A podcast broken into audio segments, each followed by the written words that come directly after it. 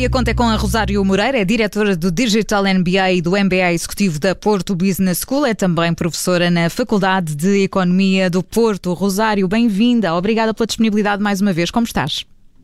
Olá, Ana. Hoje estamos só as duas ou temos também cá o João? Temos sempre o João. Ora viva! Ah, então, João, como é que correram essas férias? Está, está a denunciar-me. Uh, correram muito pois, bem, depois... correram muito bem. É, depois dos gastos com as férias e, e, para que nós não continuemos a sonhar com elas, vamos lá pôr os pés no chão e começar a pensar em poupar. Um, e poupar para quê? Termos segurança financeira para daqui a alguns anos. Portanto, hoje vamos falar dos planos poupança-reforma eh, como, digamos, um, um planeamento das poupanças familiares.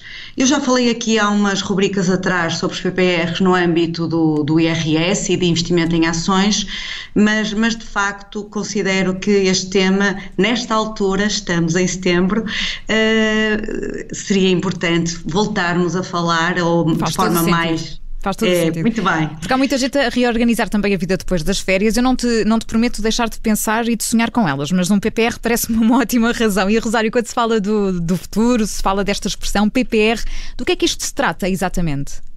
Pronto, o PPR, como diz as ciclas, é um plano de poupança-reforma, não é mais do que um produto financeiro, como os vários que fomos falando aqui, eh, que é concebido com o principal objetivo de promover a poupança. Portanto, é essencialmente para incentivar a poupar. Portanto, permite juntar uh, um montante até à idade da reforma, gerando, mesmo assim, um retorno adicional que, claro, está indexado à, à taxa de juro anual uh, desse PPR. Mas, eh, no meu entendimento, o que mais atrai no, num PPR são claramente os benefícios fiscais associados. Portanto, temos aqui o Estado a ser eh, paternalista, não é? E a incentivar a, a poupança das famílias. Por isso é que nós, tipicamente, associamos os PPRs a benefícios fiscais e não tanto à rentabilidade. Portanto, é um investimento, tem rentabilidade, uhum. mas a rentabilidade, eh, se for um PPR sem risco, eh, é, é baixa. E isso significa que, enfim, estamos aqui a falar de, de, PPRs, portanto há vários, não é? Há vários tipos de, de, PPR, Rosário. Há vários, pois. Por isso é que eu falei PPR sem risco, mas também alguns com risco. Naturalmente, os com risco vão ter uma rentabilidade maior, mas têm o risco de não garantia do capital. Portanto, podemos, o PPR pode assumir duas formas. Temos PPRs de fundos e PPRs de seguros, sendo que este segundo é o mais comum.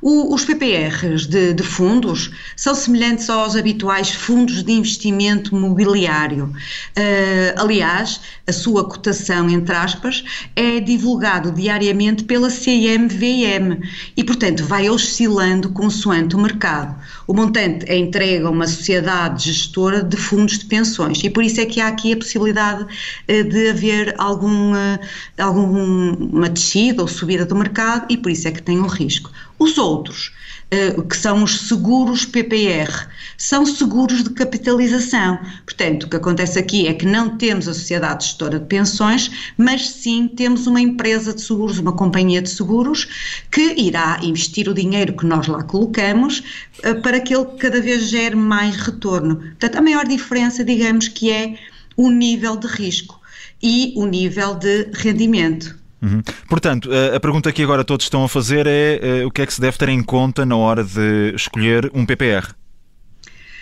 Ora bem, João, aqui começamos logo pela questão da idade. Eh, é um fator importante, a idade eh, que nós temos, o que no teu caso te coloca imediatamente neste tipo de PPR que eu vou já falar, que é para quem ainda está longe da idade da reforma.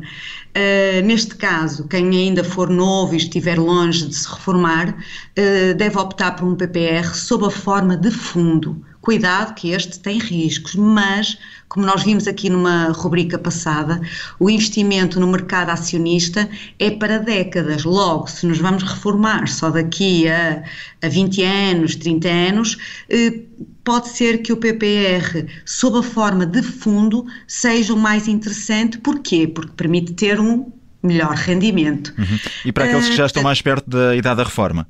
Pois, aqueles que já estão mais perto, como eu, da idade da reforma, eu aconselho a optar por um PPR sob a forma de seguro, uh, que é para uh, garantir que não se perdem as poupanças, pronto, nesta, nesta reta final da vida ativa.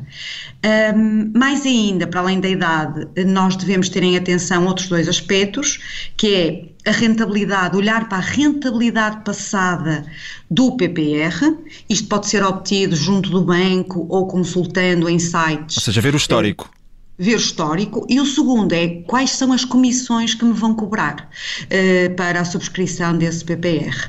E claro, fazer umas simulações até para perceber qual é o nosso, qual é a melhor solução para nós, porque tudo também depende de quanto queremos investir, qual o nosso, o nosso perfil de investidor e existem, como habitualmente, alguns sites para além daquele que o banco disponibiliza. Se nós nos dirigirmos a um banco e pedirmos uma simulação, iremos ter a melhor solução mais adequada ao nosso perfil.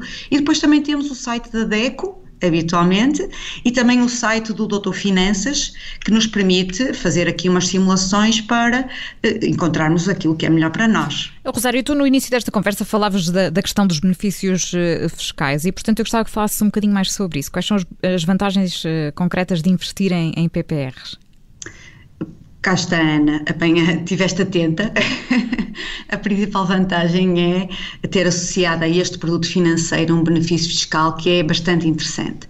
Portanto, nós agora que eh, estamos quase a terminar o ano civil de 2021, devemos estar atentos a quais, são, vão, quais vão ser os limites uh, destes benefícios para fazermos o um investimento até ao final do ano. Porque, na, na verdade, um, se tiver, e de certeza que tens, Ana, uh, menos de 35 anos, uhum, tu podes certo. deduzir aquilo que vais pagar ou receber do IRS, uh, podes ter 400 euros desde que apliques 2 mil num PPR. Portanto, está-se eh, a poupar para o futuro e, por outro lado, o Estado está-nos a dar ou a subtrair aquilo que temos que pagar eh, eh, de coleta em sede de IRS, 400 euros. E se for entre 35 e 50 anos, o incentivo já não é tão grande, são 350 euros desde que se aplique 1.750 euros e a partir dos 50 pode-se reduzir até 300 euros desde que se aplique então 1.500. Se for um casal, isto fica um montante interessante. Portanto, um casal com menos de 35 anos que faça cada um deles um PPR no montante de 2 mil euros consegue ter uma poupança fiscal de, 400, de 800 euros. Ou seja, irá receber mais 800 euros quando houver o apuramento de IRS. Nós já falamos disto, que é sempre um momento muito esperado, que é quanto é que eu vou receber do IRS. E então aqui nós conseguimos ter mais 800 euros no caso de ter menos de 35 anos e depois temos os 700 euros no caso de terem 35 e 50 e 600 se for o casal e se tiver mais de 50 anos. E Rosário, já estamos a ficar sem tempo, mas alternativas aos PPR existem? Uh, sim, claro que existem. Uh, podemos optar por obrigações de médio e longo prazo ou até investir em certificados de aforro, mas aqui não há benefício fiscal. Portanto, eu acho que seja qual for o produto que se aposte, uh, tudo vai depender do, do, perfil enquanto investidor. Eu gosto particularmente dos PPRs porque tem esta dupla, tripla uh, uh, vantagem que é uh, poupamos, somos obrigados a poupar. segundo, conseguimos ter um benefício, benefício, fiscal bastante interessante. E terceiro, há sempre um rendimento associado, portanto não é taxa zero, mas há sempre um rendimento e portanto o dinheiro vai crescendo. Há aqui uma questão também que, enfim, eh, seja qual for o produto que vamos eh, apostar, é importante saber o nosso perfil enquanto investidores. Como é que eu posso saber qual é o meu? pois, boa questão, Ana. Uh, não existe uma forma objetiva de saber qual o nosso perfil de investidor. Há alguns indicadores que podem ser avaliados para nos ajudar, mas é engraçado, Ana, que eu já tinha pensado precisamente neste tópico para o próximo programa ou para os próximos programas. Por isso, acho que já temos tema para a próxima semana. Ora bem, como hoje estamos sem tempo, ficamos, tratamos desta questão então na, na próxima semana num Café e a Conta com a Rosário Moreira. Fica, fica prometido. Rosário, obrigada. Até para a semana. Até para a semana, Adeus, João. Obrigada. Adeus, João.